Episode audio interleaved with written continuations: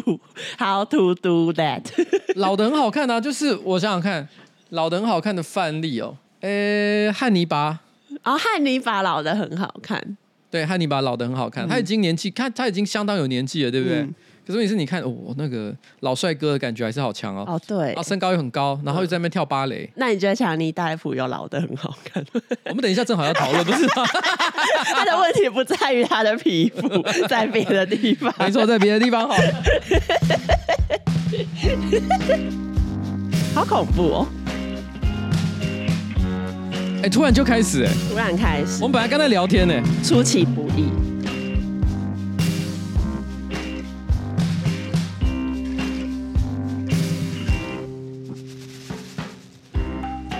哎、欸，大家好，我是上班不要看的瓜吉哦，在我前面是我可爱的小助理。凯琳，凯琳，你准备好了吗？准备好了。你真的准备好了？因为我刚本来在聊天，突然之间就开始开录呢。对，是的，船长。是的，好。Yes, Captain. Yes, Captain. OK，好，今天是我们的新资料夹 Number One Three Nine。哎，One Forty。哦，One Forty 啊。你在看？One Forty。开到哪个版本？One Forty，谢谢大家。不要耍白痴。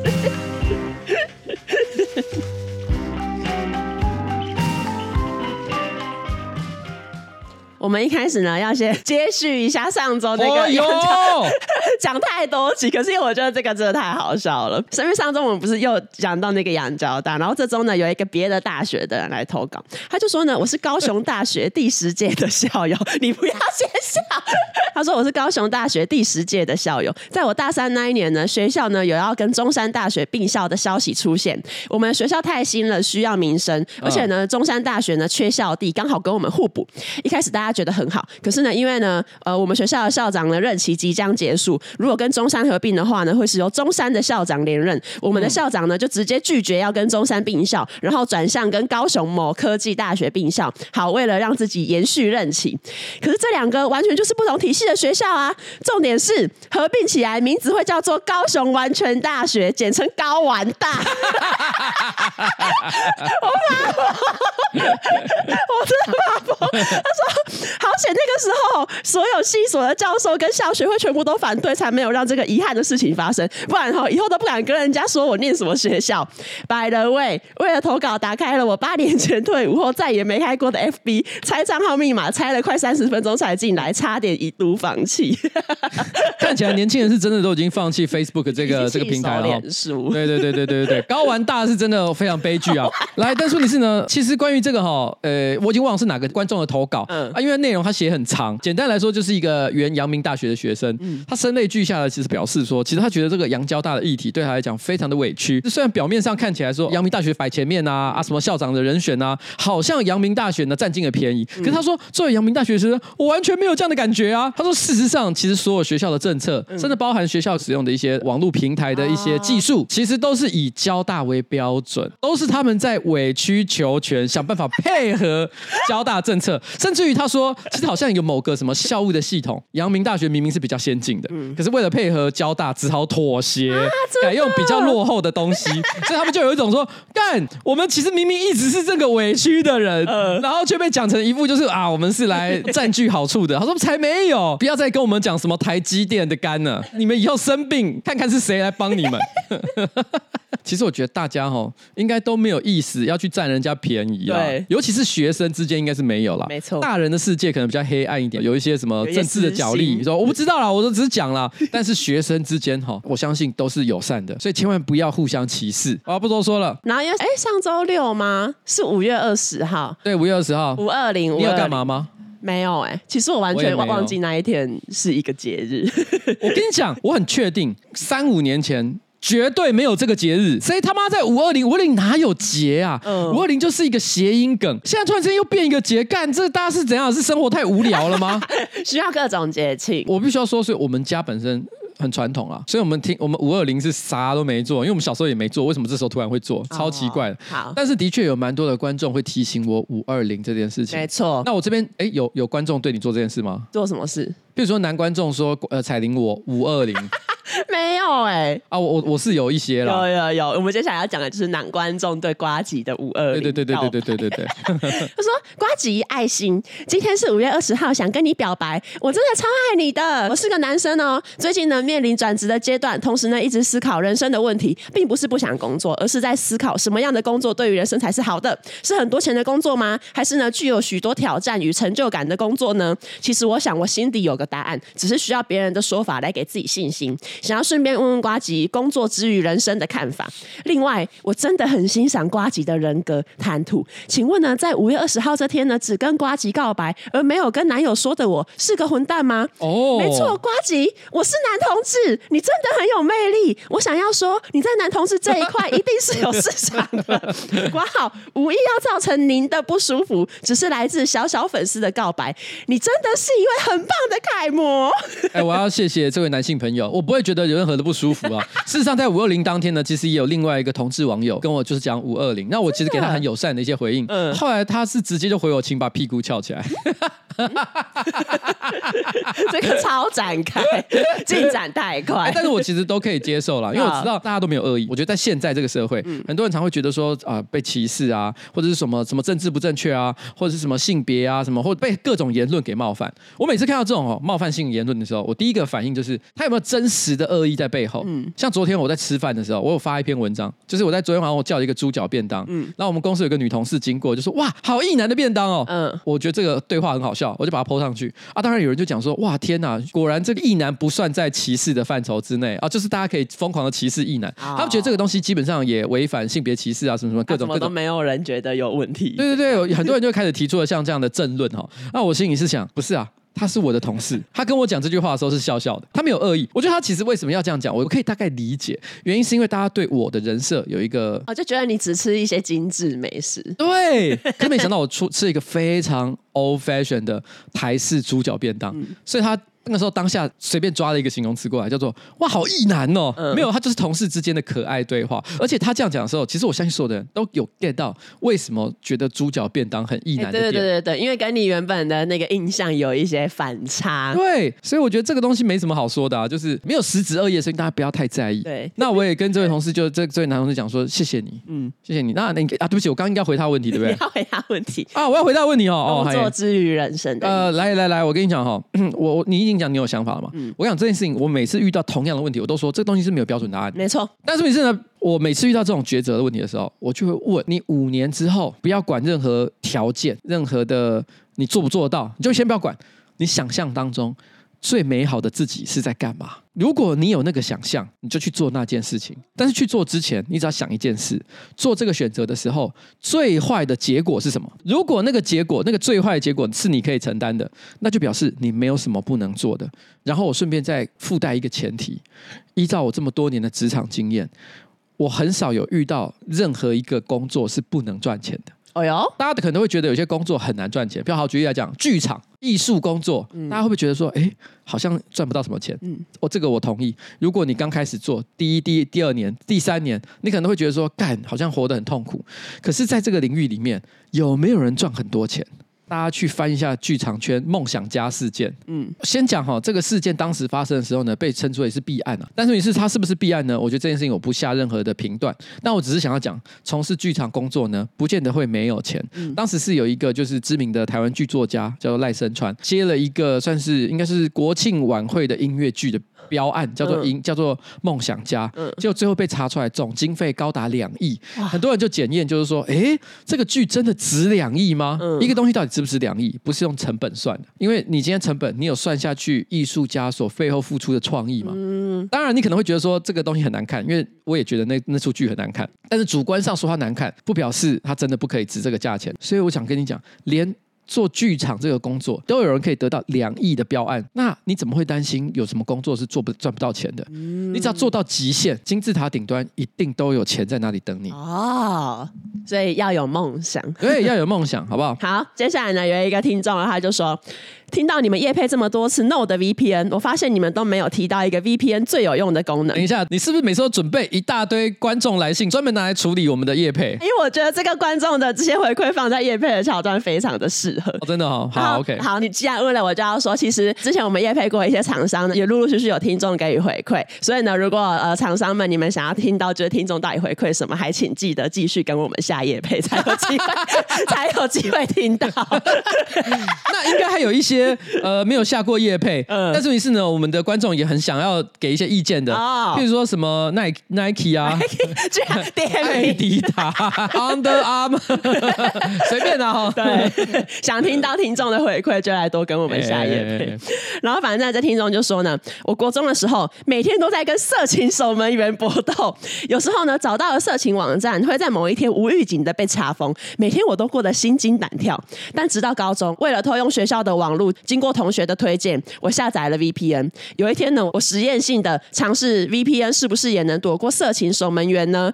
从此之后，我的人生都是彩色的了，真的是很感谢 VPN。Oh my God！哎，各位各位各位，我们都想说 VPN 是什么样的人在用？嗯，也许是出了社会有赚一点钱，嗯，但是对自己个人的隐私或者是对个人的资讯保护呢，或者是说有什么跨区看节目的人有需求才用的。嗯居然有全新的角度，我们不赞成未成年人士去取得一些非法的资源。没错，但是如果你觉得你的心智年龄已经成熟，正好又受到校园色情守门员的钳制，这个时候你该怎么办？用 VPN，用 VPN，VPN 可以让你怎么样？随心所欲浏览网络世界，不只可以跨国家，你也可以跨海洋跟陆地。你又叫 ChatGPT 帮你写了，是不是？我我跟他说。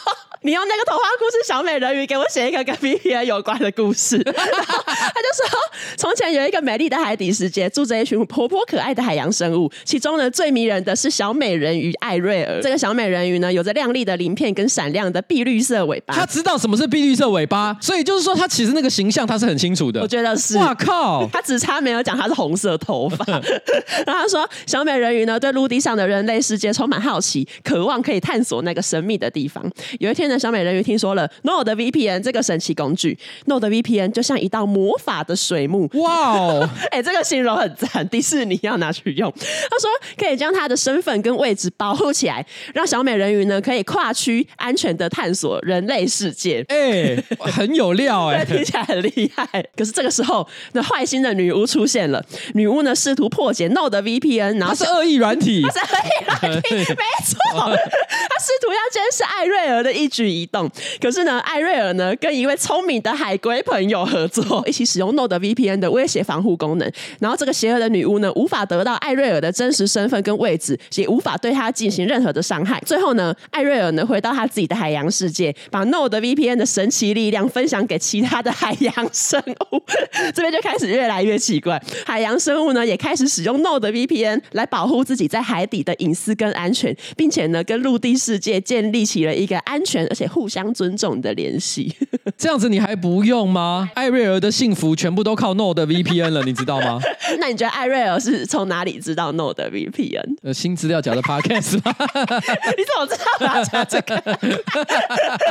因为因为艾瑞尔听了新资料夹，然后他点击新资料夹的资讯栏连接 http 冒号斜线斜线 nordvpn.com slash new folder，或者是呢，他的聪明的海龟朋友上网搜寻了 Nord VPN，然后进入官网，输入瓜吉的专属优惠码 N E W F O L D E 啊，因为透过这些专属连接购买到了两年方案，然后还享有四个月的优惠。他们经过了三十天的试用期呢，虽然说可以随时取消，但他们决定不取消，要继续使用这一个服务。哦，所以在这里感谢我们神奇的 Node VPN 力量，没有错，耶、yeah。好，上个礼拜台东就有一个汽车驾驶，他就是把那个他的车子违停在人行道长达两天。后来呢，警察呢就有接获民众的报案，然后准备就是因为警察就到现场开单嘛。然后警察来开单的时候呢，驾驶可能刚好也回来，他就试图呢直接把车开走，然后不想要被警察开单这样。结果他就是被警察拦下来。然后因为他们就是当然就在现场有爆发冲突，旁边就是有那种围观的民众啊，就拿出手机来拍。驾驶呢，他就误以为那个民众是站在他这边的，要来帮他的，他就跟那个民众说。说：“哎、欸，你帮我拍一下，你看这个警察好在干嘛？对我动手动脚。”结果那个民众听了之后，他就说：“哦哦，可是这其实是我报案的，因为你停在人行道上很久了。”然后这个驾驶听完之后就很气到语无伦次，不断的挣扎，但之后还是被警察带走。台台湾最美的风景，我很喜欢这一则新闻。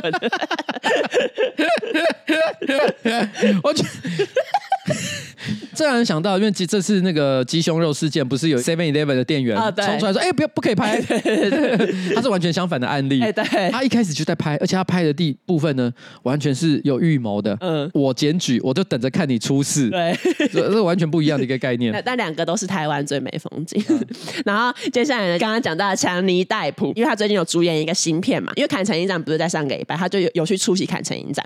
他出席的时候呢，他就是也很亲民啊，有有跟就是粉丝合照啊。什么的，可是呢，新闻就写说，一身帅气劲装的强尼戴普，却被发现开口笑的时候牙黄，还满嘴牙垢，卫生习惯堪忧。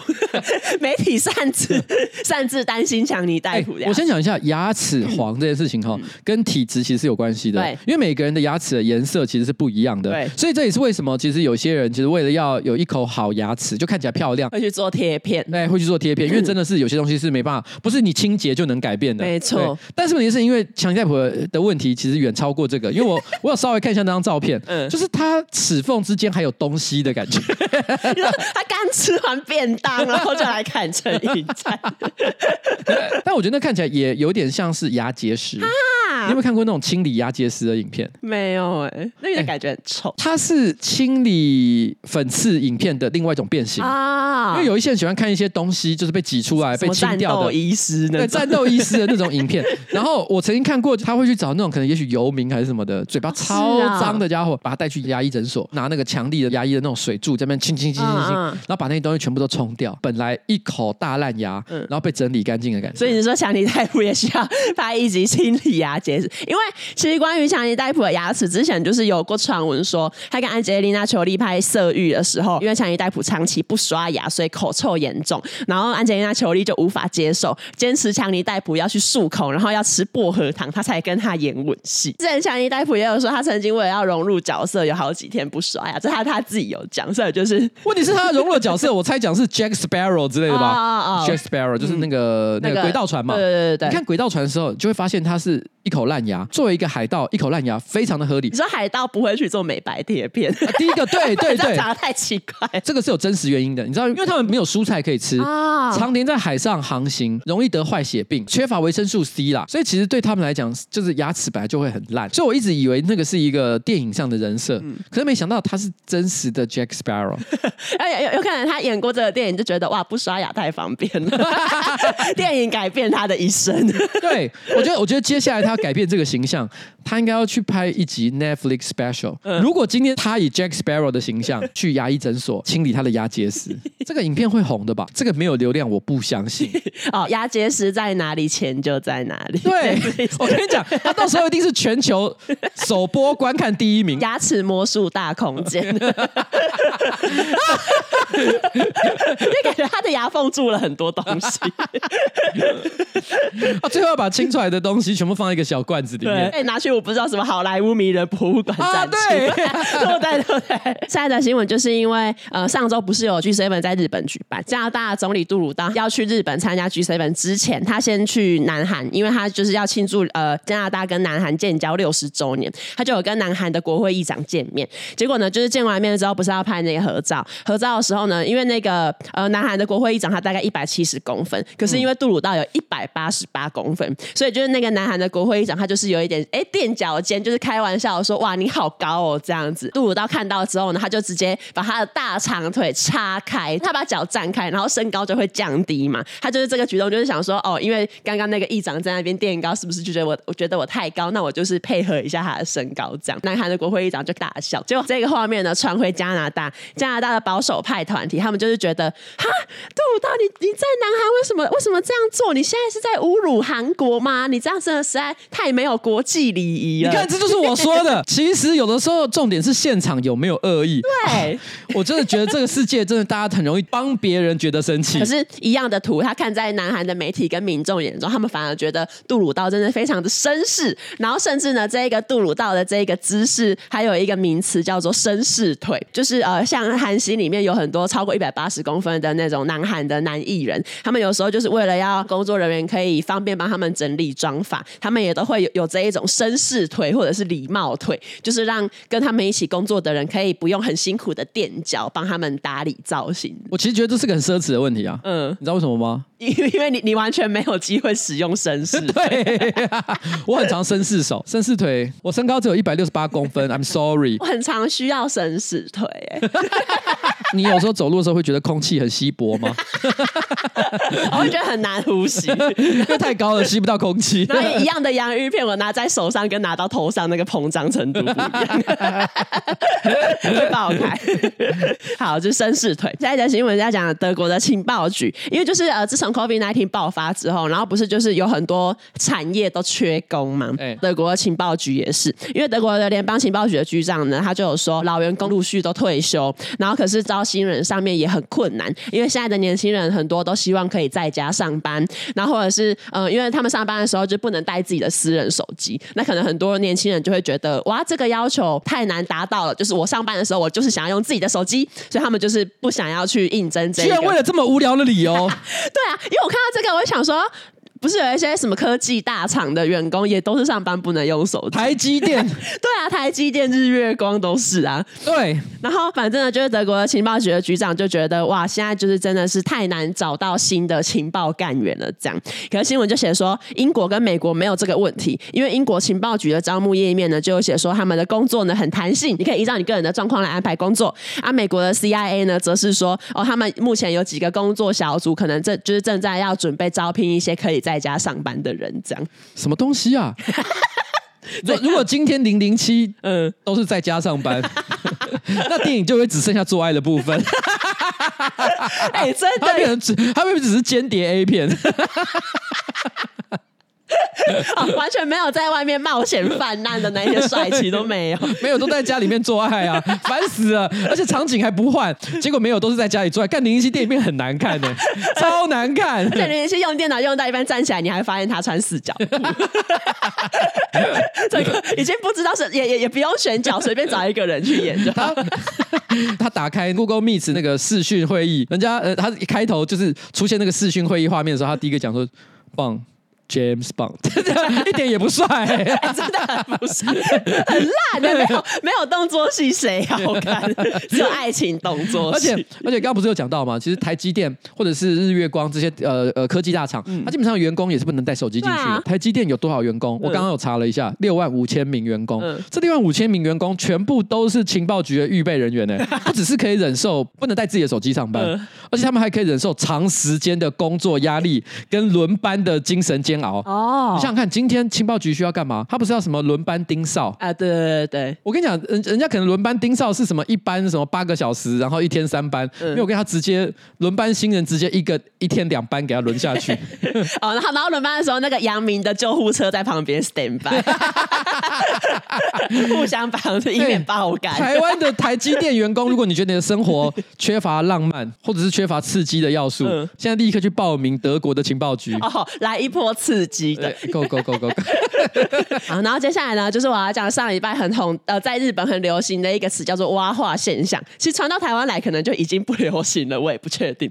反正什么是蛙化现象？蛙就是青蛙的蛙，然后化就是那个化学的化嘛。然后蛙化现象呢，它其实一开始呢是日本的一个心理学家提出来，然后他就是从呃童话故事《青蛙王子》里面衍生。他指的就是女生知道她喜欢的人也喜欢自己之后，她突然就会觉得不喜欢对方，然后可能甚至会觉得对方有一点恶心。不愿意靠近这个现象，一开始可能是来自女性的自卑感，因为就是会觉得哦，我喜欢的人这么棒，那他怎么会喜欢这样子的我呢？就可能是来自于这个冲突的感觉。为什么会有蛙化这个名词啊？我觉得蛮可以理解，因为蛙是青蛙的蛙嘛，嗯，他应该指对方本来是白马王子，嗯，可是仔细一看发现哦，不不过不过就是一只青蛙。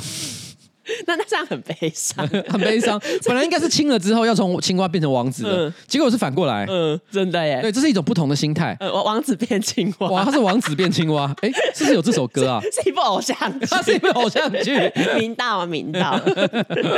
然后，然后，可是最近呢，就是蛙化现象又有一个新的意义，扩大解释，就会变成说，让女生突然对喜欢的对象感到破灭的行为。比如说，有一个女生，她就是在受访，因为她那其实是呃日本一个电视台的一个呃节节目环节，这样他们就有去街上街访女性，然后就有一个女生，她就说，我喜欢的男生可能走路的时候差一点绊倒，绊倒之后他就装没事继续走，这个就是挖花现象，就直接冷掉。为什么呢？原因是因为差点绊倒的话，你其实可以用一些啊叫出来，或者是一些有趣的方式来带过你差点跌倒这件事情。可是呢，如果男生呢就是试图想要耍帅装没事，这个就会冷掉。其实我看到这边的时候，我已经有点想生气了，但是我觉得我最后再讨讨论。我的点，我的点啊。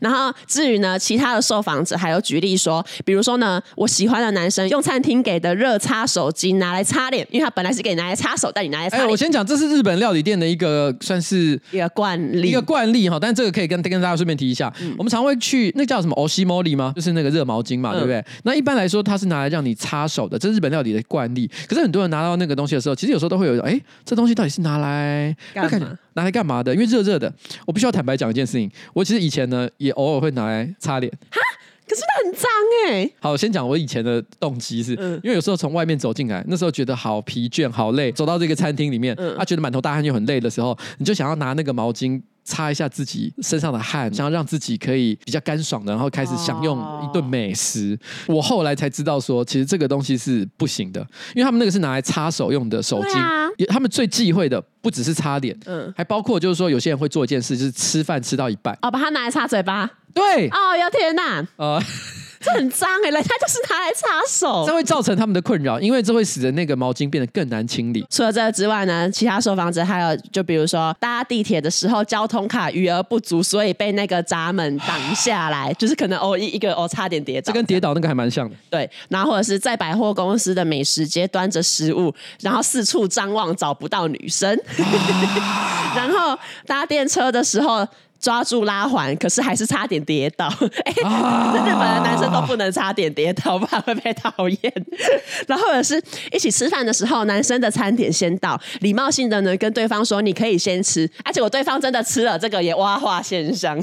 最后这个我反而有一点可以理解。嗯，其实我也会有女性的挖化现象啊。如果有一个女生我觉得很可爱，嗯、可是她却跟我聊黄山料。马上挖话，直接挖话，或者是说我喜欢看电影啊？你喜欢看什么电影？铁达尼号。啊，铁达尼号还好吧？你讲大尾卢曼才是挖话，是不是不是？因为如果你你没有讲说你喜欢看电影，单纯讲说哦，我觉得铁达尼号很好看，我可能觉得还好。嗯。可是当我听到你说你喜欢看电影的时候，我提期待听到的是更有意思的答案啊啊！懂懂。没有，你喜欢看铁达尼号，你只是一个普通人，你只是一个在家转电视那电影台会会看电影，对，看的是这种。对，你不是真的爱看电影的人，不要在那边骗。你很奇怪，这对我来讲都是挖话 啊，这都是蛙化现象。好，可是我觉得，其实从以前到现在，每年都会有媒体讲一些女生讨厌的。男性行为，嗯嗯、我举个例子来讲，剔牙，什么吃饭的时候发出声音，可是那些理由我都觉得蛮可以理解的，嗯、因为它都是一般在社会上来说、哦、会被讨厌的行为，就不不管谁做，对，都会让人家觉得有一点，哎，为什么你这样？可这一次挖化现象一系列内容，我都知道他们是一些让人觉得不愉快的内容。哦，可是问题是，他们很具体，但是又很幽微。嗯、我举个例子，在百货美食街端着食物张望却找不到女生，我问你这件事情一定要解释成让人不愉快的事吗？啊、哦，这个。白马王子的想象有点像，他觉得是完美无瑕的。我在。茫茫人海当中，我一眼就可以看到你。对对对，所以只要违反这个逻辑，譬如说跌倒，而且跌倒的时候呢，还没有好好的化解这个尴尬，嗯、你只要有一点点不顺畅的地方，OK，no no no，妈的，现在这些年轻的日本女生都草莓族哦，一点小小挫折就觉得说，哦，这个东西我不能接受了。哦、但是问题是，我觉得在最后一个，他说一起吃饭的时候，男生的餐点先到，礼貌性的和对方说你可以先吃，对方就真的先吃了。我觉得这句话呢，有一些男生听到应该还是不爽，因为他会觉得说，啊，你不是跟我讲你该吃？嗯，我也认同了哈，我是觉得女生。生讲这句话又不喜欢人家先吃，有点过度矫情。嗯、可是如果今天有任何一个女生，当我餐点先到的时候，主动跟我讲说你可以先吃啊，其实我还是不会吃的。哦，是啊，为什么？气氛不对。像比如说有些人会觉得两个人吃饭时间有个人吃太快，比如说男生吃太快，女生还可能要吃个十分钟、十五分钟，有些人觉得这样很尴尬啊。可是我觉得其实无所谓。嗯，我觉得关键是你从头到尾有没有保持一个非常让人舒服的聊天节奏。嗯，如果你有的话，那就算先吃完，其实也没有问题。嗯、但是我觉得有一个很容易犯错的地方，就是说，譬如说你先开始吃，对方是完全没有事情可做的情况，现场的确会有一种怪异的氛围。哦，所以如果是我的话，我可能会选择说，你要不要吃我的东西看看？嗯、所以如果你对这件事情感觉到有一点不满，我其实可以理解，因为很容易会让现场变得气氛怪怪的。但是蛙化现象真正的解决方法，就是你从一开始就不应该是白马王子，你一开始就应该从青蛙开始做起。嗯，你看像我，我都会去讲我真实的身高，我一直强调我一百六十八公分，哦、我常常讲我已经快五十岁了，嗯、我常常说我自己的老二很小，我并不是在跟大家讲我很烂，我心里充分的知道，嗯、所有认识我的人，嗯、都不觉得我是很烂的人，嗯，但是我一直讲我很烂，所以我把自己的起点设得很低，但是人家又不讨厌我，哦、所以我接下来做的每一件事情都是加分。哦，这很厉害，你恋爱家教，所以不要当白马王子就好，别人是蛙画，我是王子画。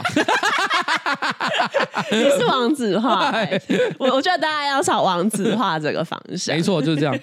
然后节目的最后呢，我要分享就是两则网友的投稿，然后这两则我把它称为泪蛙化，因为它其实也不是真的是跟前面的蛙化现象很接近，只是我觉得一样是就是呃，那个男女关系里面，然后有男生不小心做了一些事情，让女生觉得哎，你怎么会这样？所以我把它称为泪蛙化。嗯，第一则呢就是这样，某天呢跟男友在台北刚好遇到瓜吉的本人，男友呢是上班不要看跟瓜吉的头号粉丝，一看到瓜吉本人，他立刻兴奋的手刀上前要合照。合照结束之后，心满一组的男友表示说：“我要发 IG 限动，还要大标特标瓜吉的 IG 账号。”这个时候，我冷眼的对着男友说：“我们交往一年多，你从来就没有发过我们的合照，也没有标记过我。”男友就默默的把手机收起来了。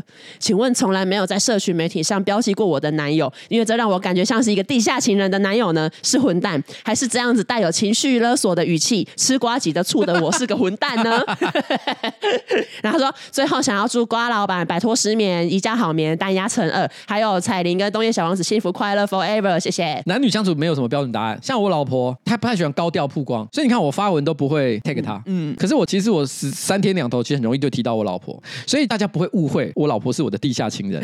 你你懂我的意思吗？嗯嗯。那我想讲一件事情，就是说，不管是高调或低调的人，都很希望自己的伴侣能够正视他的存在。嗯，这个故事真正的混蛋其实是你的男朋友啦，嗯、我觉得很可以理解。我会感谢他喜欢我。可是问题是呢，如果他跟你交往一年多，但他都没有忽视，啊、他都没有注意到你的心情，那我觉得这个就是不太好。你这个男朋友呢，因为如果你有很喜欢我的话，表示你很可能也会听新资料夹。嗯、听到的话，接下来试着哈，在公开的场合多。多多的让你女朋友感受到她的存在。嗯、以前没有社群媒体的时候，你怎么知道你有没有重视你老婆公开的关系是在什么地方表现？你知道吗？我们一起去出席，不要一起可能出现在某个场合，啊、然后你遇到偶遇到朋友，嗯、去看电影好了，遇到朋友，你跟朋友当然是哎，好久不见。如果你跟他讲了五分钟、十分钟都没想到说我要介绍一下我旁边的老婆，这个就是没礼貌。啊、你通常寒暄完下一句话一定要讲。哎，这是我老婆。可是这样介绍完很尴尬，对方要回什么？哦，嗨嗨，你好。当然是这样子啊，没有，因为你要让你的老婆加入到这个对话，不然她在旁边很尴尬。你要重视她的存在，这种做人处事的道理有很难懂吗？因为我只是觉得有时候遇到朋友跟他打招呼，可能聊得很热烈，就不可能突然岔出来说：“哦，对了对了，这是我男朋友。”天哪，你们直接现在的年轻人真的是超级没礼貌，就 是时间点很难抓。你有没有看过好莱坞电影演这种桥段？嗯、有哦，有哎、欸。你知道我怎么学习的？我就是看电影，把它写进我的笔记里面。而且我觉得这个也同时可以用在，甚至连朋友，其你的朋友也算。譬如说，举例来讲，你跟你的朋友出去看电影，遇到。只有对方认识的朋友，你不认识对方啊？他们两个聊得很快乐啊，你就在等在旁边等。啊，我我会默默淡出哎、欸。我觉得通常来讲，我觉得礼貌上还是会稍微互相介绍一下。是啊、哦。只是我觉得那个强度不会像说伴侣那么强烈。哦哦。而且这个时候称谓很重要。嗯、你有没有看过恋爱电影常出现一个桥段？哦、我跟你介绍说，其实明明是已经呃上过床的状况，呃但呃、他就直接说哦，这是我朋友。嗯、然后这时候那个对方有一种什么？原来我们只是朋友，友回家再讲，回家就倒大霉。你有没有看过这种？有哎、欸，这个 make up 超级微妙的。好难哦。我只是讲跟各位年轻人，你们可能被社群时代所影响，忽略了很多现实生活当中的事情。嗯、但是这些道理是完全相通的。你发文的时候有没有 take take 别人？你有没有在现实生活当中跟人见面的时候介绍彼此？嗯、这个全部。都是重要的生活细节。然后另外一则投稿是这样：我是被老公推坑，后来每周都会收听最新一集新资料夹的瓜彩粉。我跟老公计划怀孕已经持续一年了。最近呢，因为月经一直迟迟没有来，所以我抱着紧张的心情买了验孕棒来验验看。没想到竟然是两条线！哎，恭喜啊！哎，恭喜恭喜！我们抱着期待又谨慎的心情面对接下来的事。可是就在我洗完澡，跟老公呢坐在沙发上玩着萨尔达王国之类的时候，老公就划着手机说：“哎。”八月有 TRE 台北国际成人展，我很想去看呢、欸。听说哈有神木利、木下日出、板道美流都会到场。我当下的心情虽然没有到爆气，可是有点说不上来的复杂。哎、欸，挖挖话现象，这挖话现象。然后我只淡淡的说：“哦，我想要把这件事情投稿到新资料夹。请问老婆才刚怀孕，老公就说要去 TRE 展，这样的老公是混蛋吗？” 啊！老老公要要尊重一下。我我我我我这边。我充分可以理解这位太太你的心中的怨愤，没错，对对对，就是这个挖化现象，我也可以理解。可是我想要给你一个我诚恳的一个一个一个建议，好，不要把这个事情太放在心上。你知道为什么吗？为什么？因为对于你老公来讲，为了你的怀孕而喜悦，而且谨慎面对未来这件事情，跟想去 TRE 国际成人展的心情是分开来的两件事情，不冲突，不冲突。这个问题就有一点像，举这例子，可能有些人会不开心，但我我听听看，因为我觉得这个是很合理的一个范例。比如说，假设今天呃，民进党政府呃发表了一个计划，说啊，我们针对转型正义呢，要提出更多的作为哦，我们要怎么样怎么样哦。于是就有人下面在留言说，哦，就只会在意转型正义，那其他什么呃行人地狱的事情，你有在做吗？嗯嗯嗯。但这两个也可以同时做。对，这就是我的意思。哦，这这就跟呃，可能我妈看到我在吃饭，她说啊，你都只吃饭，都不用运动哦。对，这这两件事情，你可以吃完饭再去运动。但为什么要攻击我就是就是，我觉得你很希望你老公可能接下来，也许不是一辈子，但是至少可能在在发生事情的六到八个小时之内，嗯，我觉得他是这个意思啊，哦、只想着这件事哦。不过我相信他应该也是很合理，比如说他隔两三天之后才讲说，哎，TRE 蛮好玩的，我觉得你可能就也就算了。你也不是真的反对他去嘛，对不对？只是他来的太快。对，来太快有一种，哎、欸，我们不才两条线，你应该现在满脑子在想说，哎、欸，我们小孩要叫什么名字？对啊，对啊，或者是我之后要预约哪一间什么坐月子中心，要要干嘛产检？就你就跟他说，哎、欸，TRE 国际成人展，他还说什么神木立木下日出，讲了一副就是，哎、欸，其实其实对太太来讲根本不在不在乎这些，他谁是谁呀？对，真的不知道。他很认真，哎、欸，这个不去不行吧？没有，我我听不懂哪里不去不行。都可以不用去，对，都可以不用去，可以看线上的。好了，所以我在这边想跟 TRE 国际成人展讲一声，就是关于业配的费用，我们一集是十五万，我等下发票就寄过去。好了，我就我只是提一下，就是说。呃，我知道你的生气是合理的，这个老公也请多多的关心你的老婆，但是其也希望这个老婆理解。我觉得这个老公同时在多线思考，没错。我觉得很多男生体内是有好多颗 CPU 的，哦，就是超超级运作电脑。对对对对对对对对，好，好，就这样了。OK，好，那就这样，今天的节目就到这边。好，拜拜，拜拜。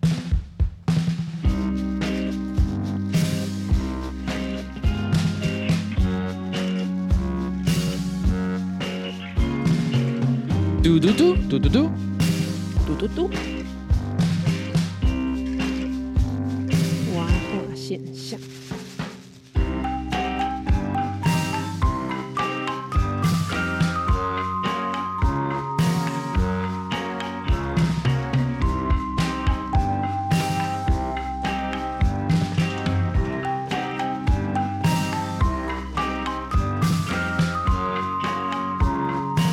今天差不多就这样了，跟大家说拜拜喽，拜拜，拜拜。